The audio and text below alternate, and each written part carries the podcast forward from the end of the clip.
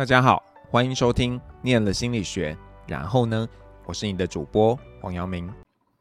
大家好，我是代班主持人长安。今天很高兴邀请到一样是辅仁心理系的学弟博翰。那我们请博翰介绍一下自己吧。嗨，大家好，我是那个辅大心理工商组毕业的。那去去年刚从硕士毕业，然后现在主要的工作职称是资料工程师。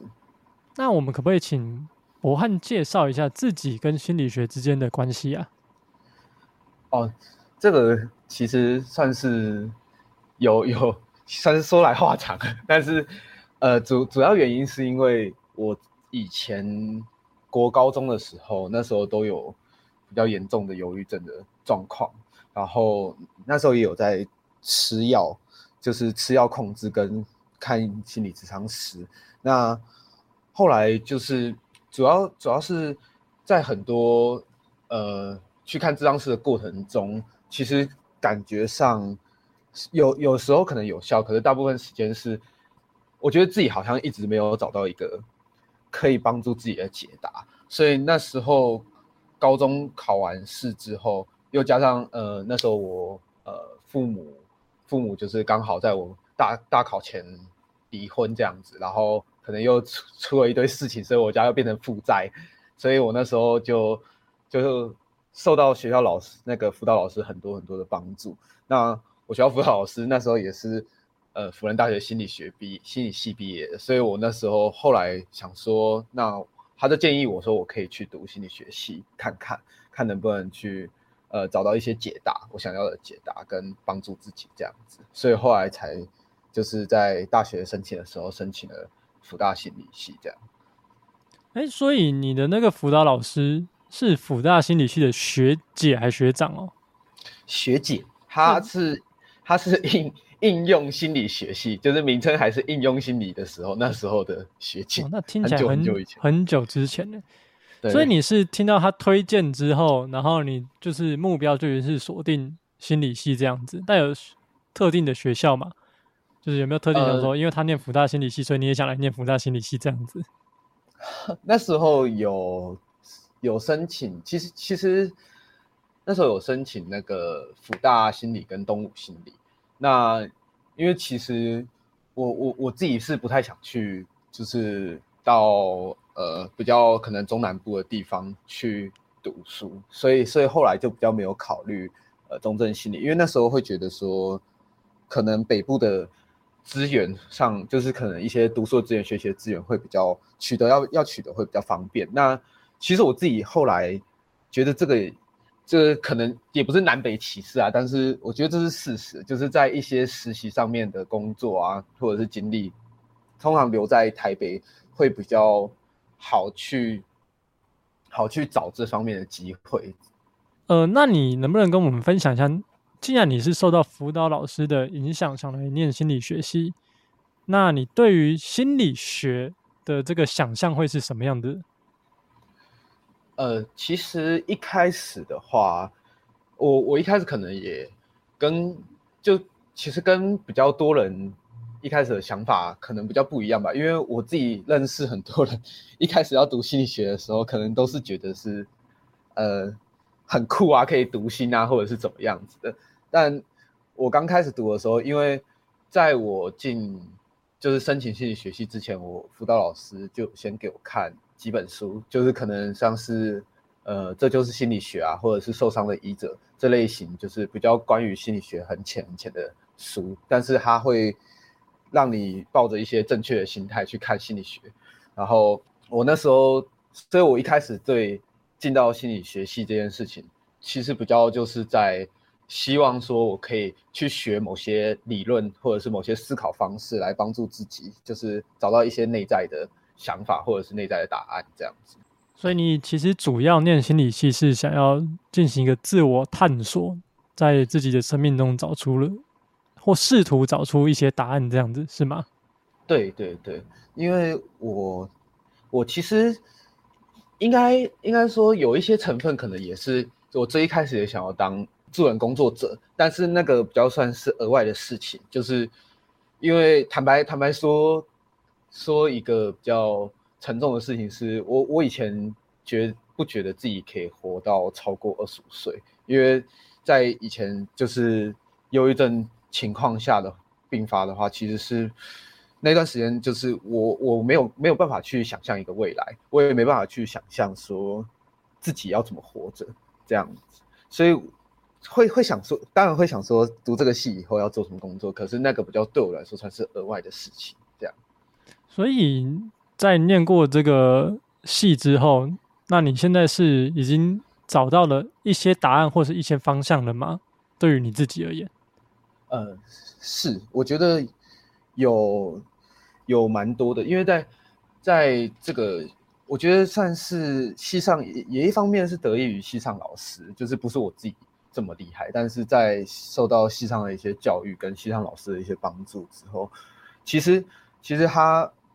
像是像是慈仪老师，他之前就花很多时间在跟我一起探讨说，呃，我的过我过去的经验到底对我现在有什么影响？嗯，然后他到底让我就是让我陷入了什么样子的可能一种螺旋吧，就是你没办法。从那个挣扎里面出来，因为你的思考一直在同一个框架底下，所以你就没办法跳脱，然后就会一直陷入在那个难过的情绪，或者是不论不论什么东西，那个都只叫做刺激，就是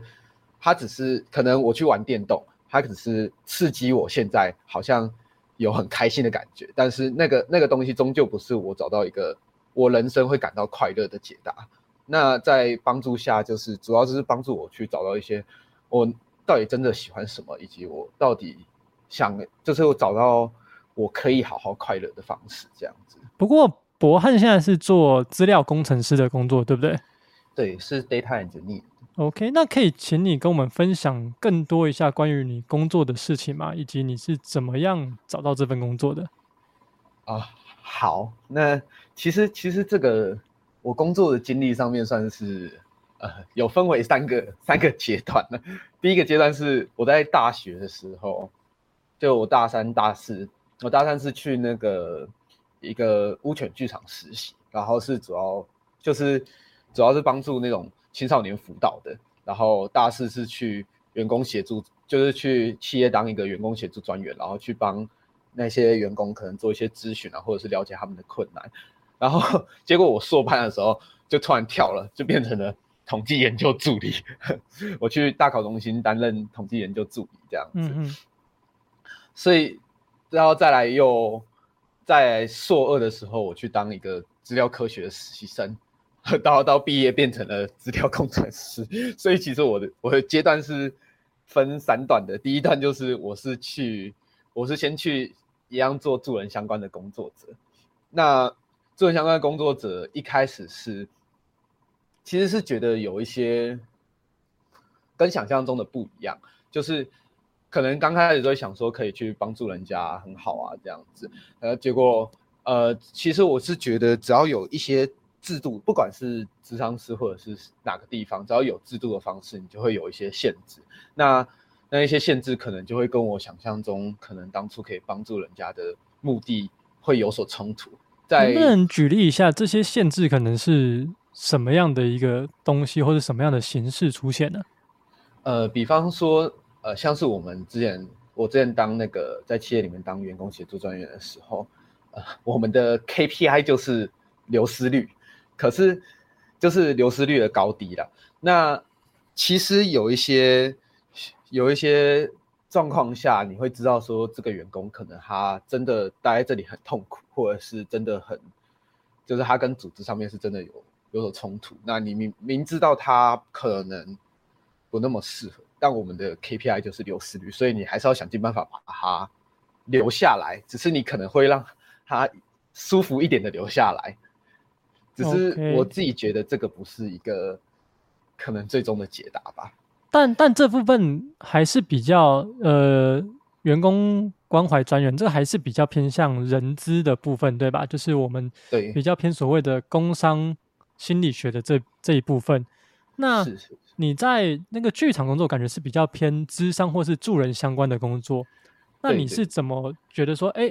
因为我在想说，你是不是之前其实也是有那种类似，我想做个助人工作者啊，我想当个心理咨商师这样的一个想法？那后来怎么决定自己好像不是这么适合这条路，或是我决定要换另外一个跑道，就是从资商领域跳到工商领域？就是你的这个转变是怎么样的一个转变？呃，主要一方面的话是之前在剧场实习的话，其实呃你会比较受雇于一些资源上面的帮助。那那时候他们那些青少年主要会是一些学校转接过来的，然后其实政府给的资源会是呃非常非常非常少的。那很多东西你都要自己想办法去找。然后想办法去弄，可是，比方说像是，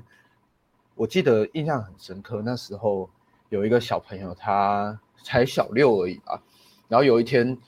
他在我们那边做，就是在我们那边一起在做一些剧场的活动。他突然就就说他现在要先离开了，然后结果我后来后来才知道，原来他的爸妈就是。当下就可能吸毒，然后被抓了。那可是其实其实他爸妈已经是累犯了，但这部分就是我们对他的帮助其实是有限的，因为他爸妈已经累犯了，但政府没办法说把他从他爸妈这样身边离开。再加上小朋友自己的感受，可能也是也是想要跟爸妈在一起的。可是就我觉得好像没有办法找到一个最佳的解答。然后就会开始渐渐的蛮蛮无力的吧，感觉上蛮无力的。那后来在这些感受上，我可能可能就不太感觉不太好啦。再加上我有一些经济状况的考虑，所以就会慢慢往工商组去发展这样子。然后进了工商组之后，但工商的领域其实蛮。蛮广的啦，就是不管是走人资相关，或是走呃，可能行销啊、市场行销这块。那你后来又是怎么从工商心理学领域领域转换到资料，算是资料科学的领域去？呃，这部分的话，主要是因为一开始我我是对统计其实蛮感兴趣的，那。其实，其实，在讲这这可能要讲到大四那一个经验，就是大四的时候去，就是当员工专协助专员嘛。那那时候，呃，刚好公司有跟一个一个就是台大心理学的博士生合作，在做一些心理测验。然后那时候我发现，我看他的那个心测报告，就是奇怪，怎么都看不懂，就是其实。我我明明就是一个心理学毕业，但是我看他的那些统计报告跟统计分析，那时候对我来说算是很高阶很难的。那我就觉得，就觉得就是引发出我那时候觉得想要去了解这个东西的兴趣，所以后来才会去读硕士。其实，在最早开始的时候，我一开始是没有想要读硕士的，那是主要是这个经历来影响我去读硕士。那进到那个硕班以后。就我跟我的指导教授有讨论过这些问题，然后他也很支持我多去理解统计统计方向的问题，所以才才后来帮助我说，就是在这个方面有很深的研究这样。所以你对统计有兴趣？那你大一的时候统计有好好学吗？没有，大一的时候统计期中考二十分。OK，所以算是后来因为一些因缘际会，重拾了对于统计的兴趣，然后开始认真念统计，是这样吗？我觉得，我觉得这个东西其实，呃，其实是你有时候是你看到它的。应用方向的时候，你才会理解说我为什么要学习这个东西。大一那时候就是，就是大家都可能就觉得读心理学，然后或者是大部分人志向都在智商组，所以一开始完全不懂说我读统计到底要干嘛，甚至我不知道为什么心理测验要统计，导致导致很多人对于我学这个东西是为什么没有没有一个很真实的感觉。OK，你就觉得说这个学了好像也用不太到这种感觉，对，对吧？那时候的确会有会有这种感觉。那你后来接触了资料的领域之后，那你觉得就是你主要是在做些什么？那以及你觉得心理学对你在这份工作上面有什么样的影响？不管是好的或坏的。呃，在心理学上面的话，其实我自己自己觉得，因为心理学的研究很多都是一个，就是我们讲所谓的社会科学的研究。那社会科学研究，它很多时候你必须要，就是对于这个数据的 insight 有是非常强的。如果你没办法很对于一些数据上面有敏感的话，你可能会抓不到说。呃，为什么会导致这个？可能你产生出来的结果，然后为什么它是这样子？那在心理学上，他为了，因为我们在研究人嘛，人就是一个很复杂的东西，所以在在这部分，我们可能敏锐性会比较够，在你对于变相，然后他可能去影响的样子，你会比较有感觉这样。但是你这个东西，你所谓的 insight 这个见解啊。它不是听起来像是，因为我心理学是在研究人，所以我应该只是对于人比较敏感而已吧？那如果像是如果你要用在商业上的话，对于市场的话，你可能就没这么敏感。那你要怎么去培养你所谓对于这种 insight 的敏感度？呃，当然，我觉得，我觉得这个跟可能跟工商心理学有点关系吧，因为工商心理学其实很讲究说。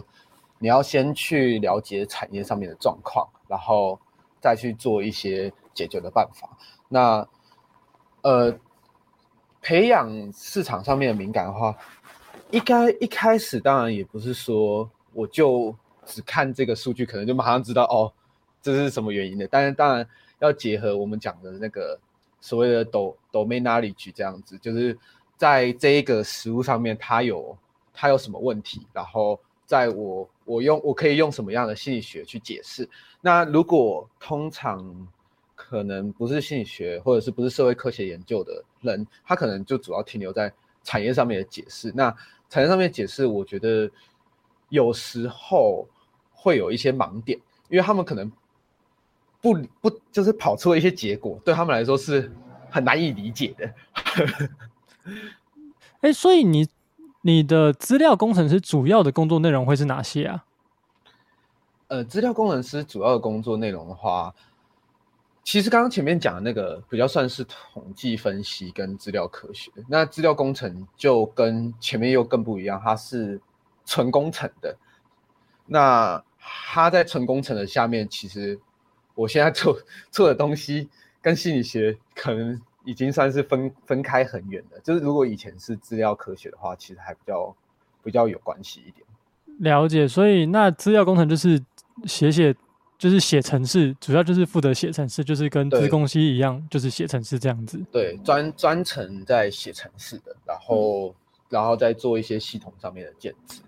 那你这样子其实跨度蛮大的，那这个你会觉得，那你这样好像念心理学之后，好像对你来说就没有用到，因为你。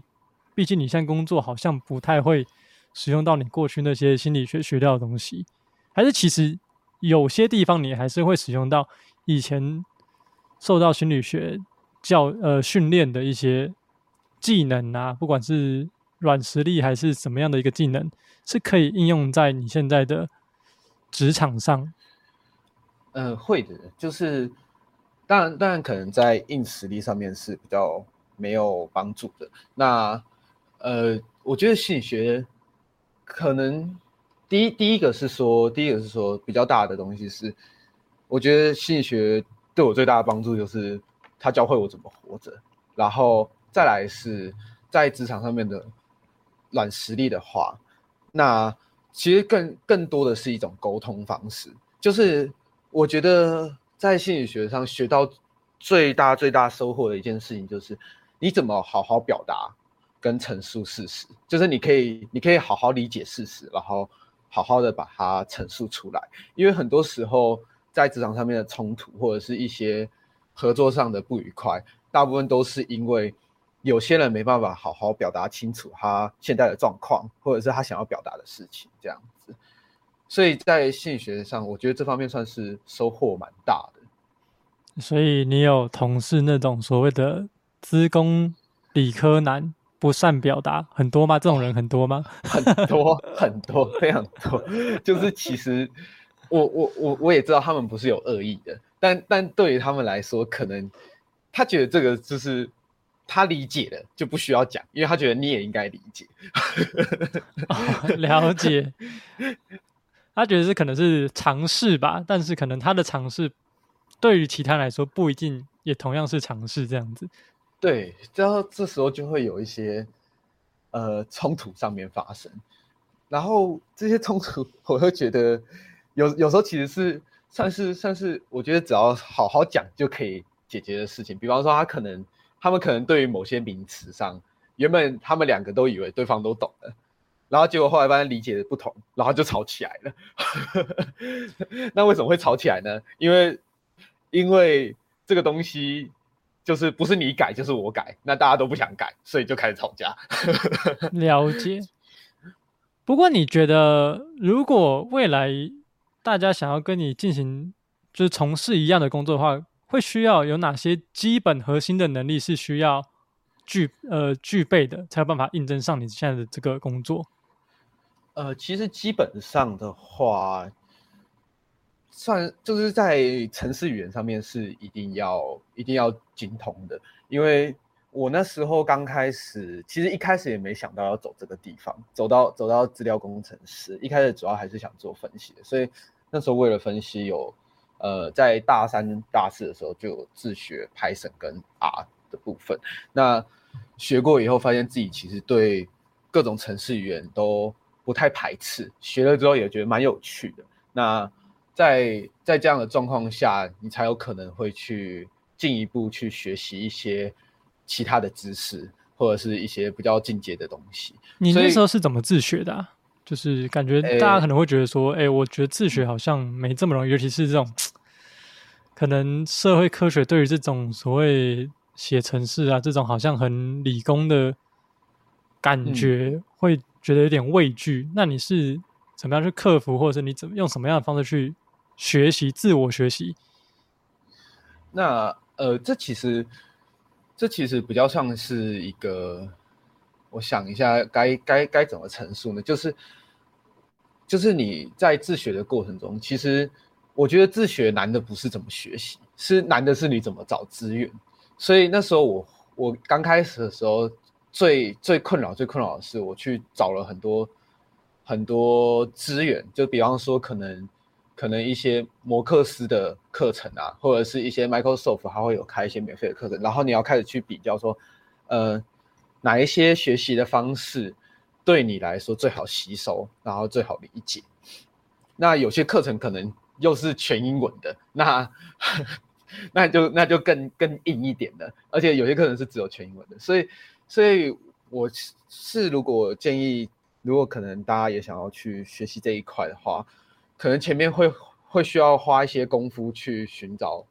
寻找说哪些学习管道会自己比较好吸收。那现在比较方便的是说，呃，像是 PTT 上啊，或者是一些讨论区，他们其实都会有一些人分享说他们当初自学的管道会是哪一些，然后帮你可能跟你讲一下这些自学管道会有什么样子的，就是优缺点。所以，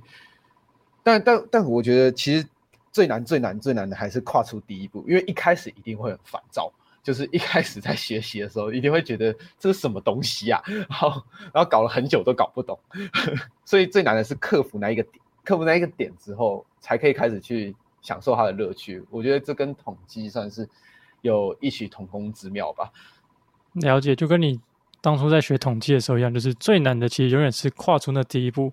那跨出去之后，其实后面来说，其实就相对来说没那么痛苦。对，就是你可以开始。我觉得很多东西是这样的，就是你对他的了解不够深的时候，你就没办法去享受它可能可能带来的乐趣，或者是带来的一些给你的理解。这样子，未来博汉很会有想要换工作吗？或者是你的职涯路目前是怎么样的规划？可以跟大家分享一下吗？我目前的话，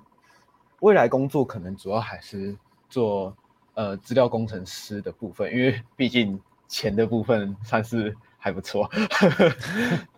了解。但我我其实基本上不排斥说，我现在有在写一些可能前端工程或者是后端工程的东西，所以不排斥说要做其他，就是可能其他工程面的工作。那博汉对于就是那些对于心理学有兴趣啊，或者是现在正在念心理学的人，你有没有什么建议或者什么分享要给他们的？哦，这个算是蛮重要的一个问题，因为我会我会比较建议说，可能现在正在学心理学嘛，就是先先给想念心理学的建议好了。想念心理学的话，我可能会觉得说。呃，希望他们去读一些，就是我刚刚可能讲的几本导论书，就是这就是心理学，或者是那些呃受伤的医者，或者是自卑与超越这类型，呃，心理就是人格心理理论的书，因为这这这些东西都是你进心理学之后会真实碰到的。那我觉得，我觉得想念心理学很长，大家遇到的点就是进来之后跟想象的差太多。就是我我相信可能可能长安一开始也有遇到这个状况嘛，呃，确实啊，就是它其实跟我们一般人想象的内容差的算是，我觉得多蛮多的啊，所以在心理系这方面，就是阵亡率来说，我觉得相对其他系来说是很高的。那你这边的阵亡率是怎么意思？你说发现那个对于智商的梦幻灭吗？然后人生开始彷徨吗？对啊，还是没有这么严重？可能，可能大大大一先大一先被统计洗脸啊，然后就转学了一波人，啊以为以为读心理学都不用念数学，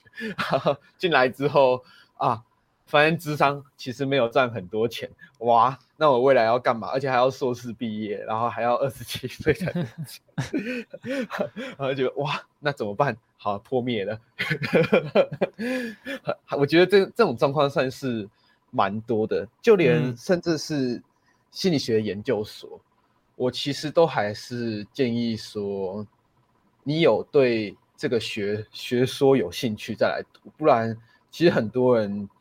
在读的过程中也是蛮痛苦，因为心理学真的要读得好跟读得懂的话，是要读非常非常非常多书的。它是用书籍堆出来的一个知识，嗯、就是前人写下来的。所以我会建议说，想念心理学的人可能要先就是去读一些这类的理论书，然后看自己能不能接受这个状况。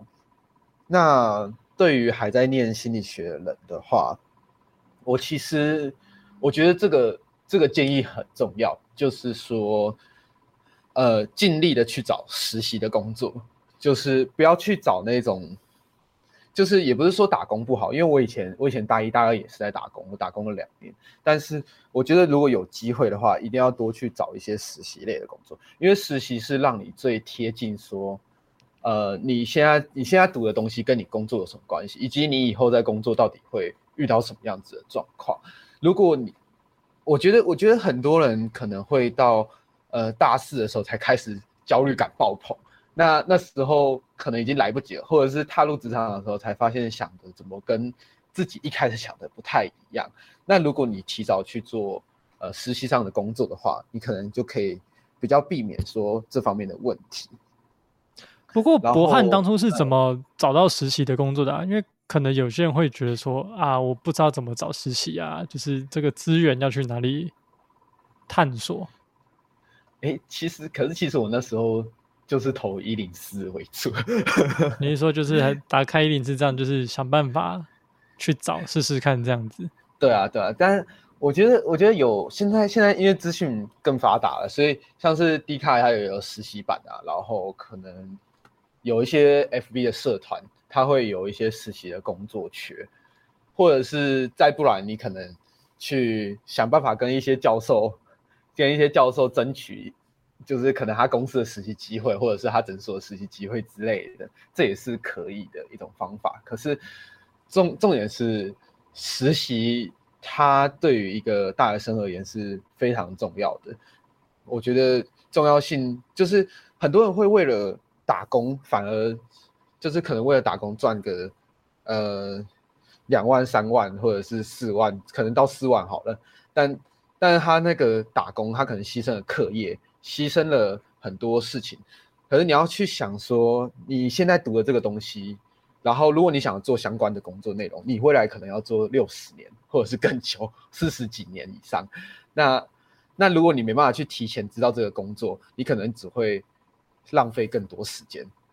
确实啊，就是博汉就是鼓励大家不要被一时的金钱给迷惑，尽量还是找跟未来相关，也是算是一个去职涯探索的一个过程吧。去做做看看这个是不是我喜欢的。啊啊、那如果不是的话，我可以再寻找什么样的机会。那如果是的话，那我可能哪方面还需要再精进，或者我可以再怎么精进，嗯、对吧？是是是，因为这样会比较对于整体的生涯探索会比较好一点。那博汉还有什么想要补充的吗？那嗯，我会觉得说，就是可能现在另外就是可能现在读心理系。心理学的人可能还就是还在系或者还在校的人，可能会有一点，就是对于未来有一些人可能会对于未来很很迷茫或者是不确定吧。那我会觉得说，因为因为因为在我之前待业的时候，然后我其实也有想过前面那个问题，就是呃，读心理学到底对我现在要找的工作到底有什么用？有一次我那时候在找工程师相关的内容相关的工作，我那时候在想说。对，到底有什么用？然后我就有一次跟我妈在在聊这个问题，我妈那时候就跟我说，呃，她就跟我说了一个我觉得算是还还蛮好的话吧。她就跟我说，可是你读心理学，然后你知道怎么正确的活着，你就赢过，你就赢过世界上大多数的人了。因为很多人可能赚的钱很多，或者是工作顺遂，可是他到六十几岁可能还活得很不快乐。那我觉得，如果你保持一个正确的心态，你有找到那个自己开心的方式的话，不管怎么活着，都会有解答的。这最后一定会有一个答案的，这样子。OK，所以在追求好工作、好收入之余，其实身心灵的健康还是很重要的。那这也是心理学带给你的，如何身心灵健康的活着，是吧？对啊，我觉得我自己觉得。健康的活着还还蛮重要的啦，因为我自己我自己，尤其是之前在硕班的时候，有接过一些个案，那时候是去就是主要在做那个生涯咨询的部分。那很多人其实真的他也不是笨，然后也不是不优秀，但他就是没有办法去找到一个对他来说生命中很快乐的事情。他可能他可能就是陷入了某种盲点，然后一直一直卡在他现阶段的焦虑感中。那那这样的状况，他就算再优秀，他也是很痛苦。确实。最后，我们想要请博翰跟我们分享一首你自己喜欢的歌，那也同时跟大家分享一下，哎，为什么会选这首歌的原因？哦，这样子啊，那个。我我自己很喜欢一个国外的摇滚乐团，然后它叫做 Imagine Dragon，不知道大家有没有听过？是 这个乐团，有有，有。然后我我会想要分享他的那个歌是，呃，我以前我以前就很喜欢听这首，它叫 Warrior，就是在就是它的中文就是勇勇士嘛，勇者嘛。嗯。那我自己觉得这首歌非常的澎湃，它可以鼓励你。就是鼓励我去面对一些可能未知的困难，或者是可能某些某些我现在陷入的困境，它可以鼓励我去跨越这样子。那谢谢博汉今天的分享，谢谢。好，谢谢长安。我是黄阳明，我们下次见喽，拜拜。